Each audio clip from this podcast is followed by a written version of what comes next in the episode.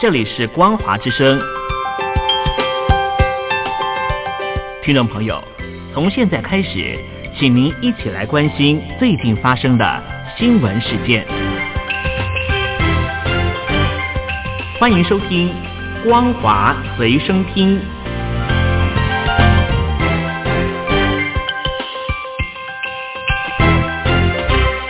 各位听众朋友，您好，欢迎收听这一节的光华随身听，我是孟宗。首先带您关心，武汉二零一九新型冠状病毒肺炎疫情持续扩大。当地卫生主管单位表示，目前确诊四十一例当中，有一件是家庭群聚感染，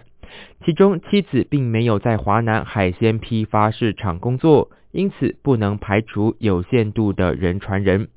这是武汉官方首次坦诚有人传人的可能。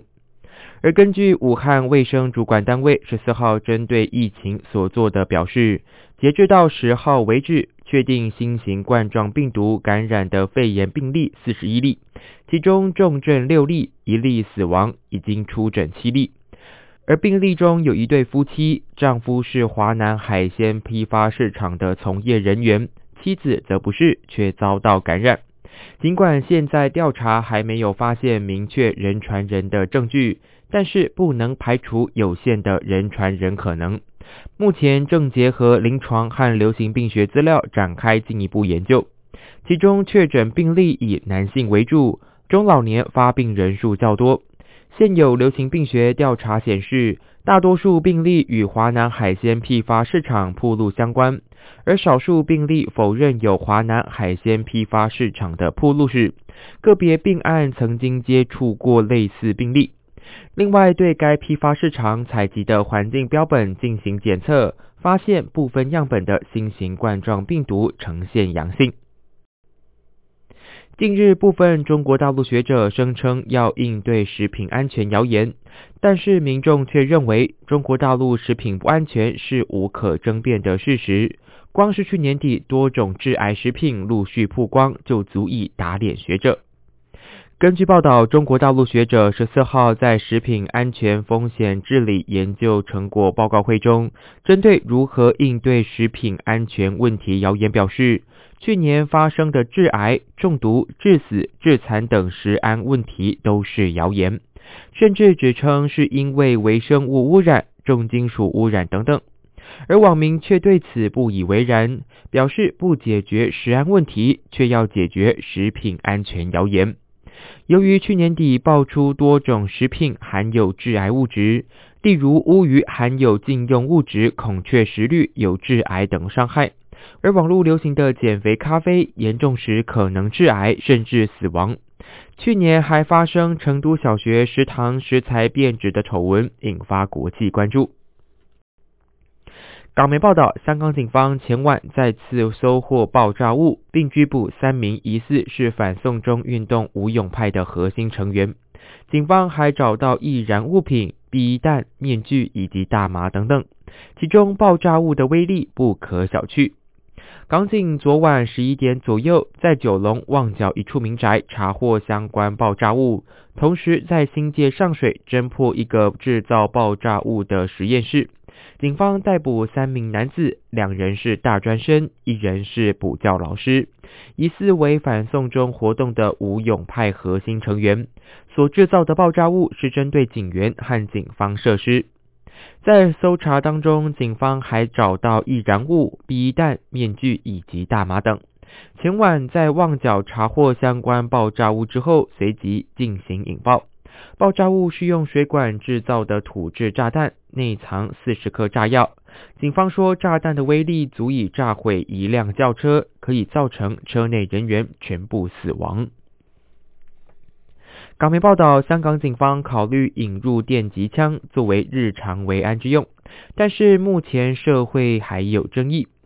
而泛民派立法会议员更质疑。目前警民关系紧张，再提升任何警队装备只会让情况更糟糕。报道指出，港警正研究在日常装备引入电击枪作为警务之用，而不是专门作为防爆装备。港警希望更有效处理暴力行为，并同时减低其他人受伤。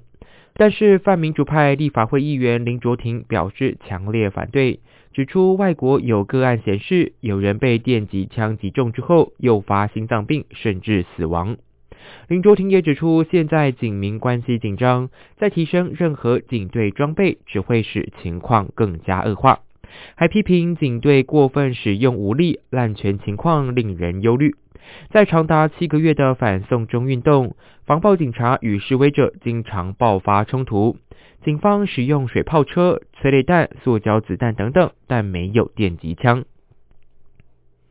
路媒报道，中国大陆游戏公司二零一九年倒闭近两万家，比二零一八年增加超过九成二，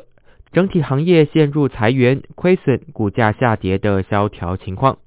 游戏公司生存艰难的背后，是中共内容审查与行业抄袭成风，以致声誉扫地，陷入窘境。中国大陆电玩行业与其他国家不同，任何游戏都需要经过官方内容审查，一旦涉及宗教信仰、反党言论等等，一律不准上市。路媒报道，世界维吾尔代表大会现任主席多里坤艾莎。十二号传出，在德国慕尼黑遭到中共新疆副书记雪克莱提扎克尔威胁，对方声称他如果不停止批评雪克莱提，家人将会遭受威胁。报道指出，世委会以新闻稿表示，中共官方近期多次以官方媒体直接攻击该会，散布各种假消息，并以多里坤的家人为目标，提出严峻的威胁。要求他停止批评雪克莱提协助中共在新疆对维吾尔人犯下的危害人类罪。如果多里坤不停止谈论，则他在新疆的亲人将会面临危险。报道也指出，中共党媒两度透过报道攻击世委会，第一次是刻意在报道中提到世委会慕尼黑总部的具体位置和外观，试图恐吓。第二次则是透过影片，让维吾尔族海外领袖热比亚的亲人出面，声称新疆情势稳定，并批评热比亚。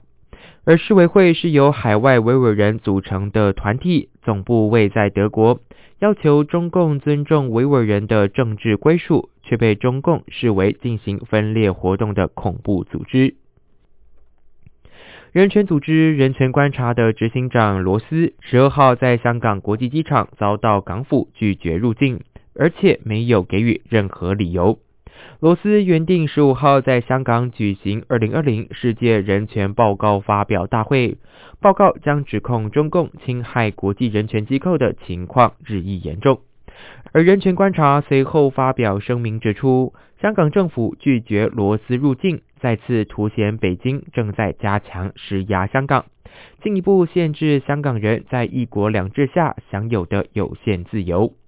而罗斯则表示，我本想强调北京当局加强打击国际社会维护人权的努力，而拒绝让我入境香港，正好清楚地反映了这项问题。罗斯原计划十五号在香港发布六百五十二页的二零二零世界人权报告，内容是针对全球多达一百个国家地区的人权现况评鉴。报告中提到，中共政府侵害国际人权机构的情况日益严重，希望借由报告书的发表对全球示警。继新疆之后，西藏自治区第十一届人民代表大会第三次会议十一号表决通过《西藏自治区民族团结进步模范区创建条例》，这是西藏首次立法保障民族团结，将从二零二零年五月一号开始实行。而外界担心，恐怕成为维族镇压翻版。根据报道，条例一共八章四十八条。明定西藏自古以来就是伟大祖国不可分割的一部分，强调民族团结，反对分裂，是各族人民的共同责任和义务。这是西藏首次立法保障民族团结，但是官方并没有公布全部条文。